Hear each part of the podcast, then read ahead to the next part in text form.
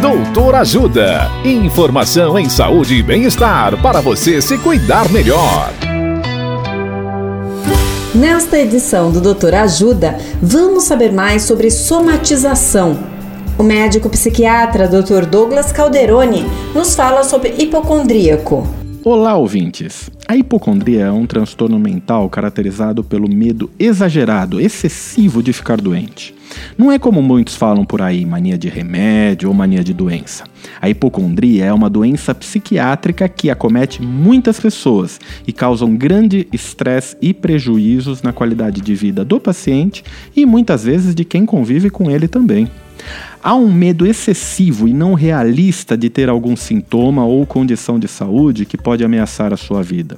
Nesses casos, o hipocondríaco tende a ficar ansioso com a doença, mesmo sem nenhuma evidência médica que justifique a preocupação. Ou acreditar que qualquer sintoma simples pode evidenciar um problema terrível. Por exemplo, uma dor de cabeça para uma pessoa hipocondríaca pode significar um tumor cerebral. Na suspeita de hipocondria, procure um médico psiquiatra. Dicas de saúde sobre os mais variados temas estão disponíveis no canal Doutor Ajuda no YouTube. Se inscreva e ative as notificações. Assista agora mesmo os conteúdos do Doutor Ajuda acessando www.ajudasaude.com.br ou baixe o aplicativo Ajuda Saúde. Doutor Ajuda. Informações confiáveis em saúde e bem-estar para você se cuidar melhor.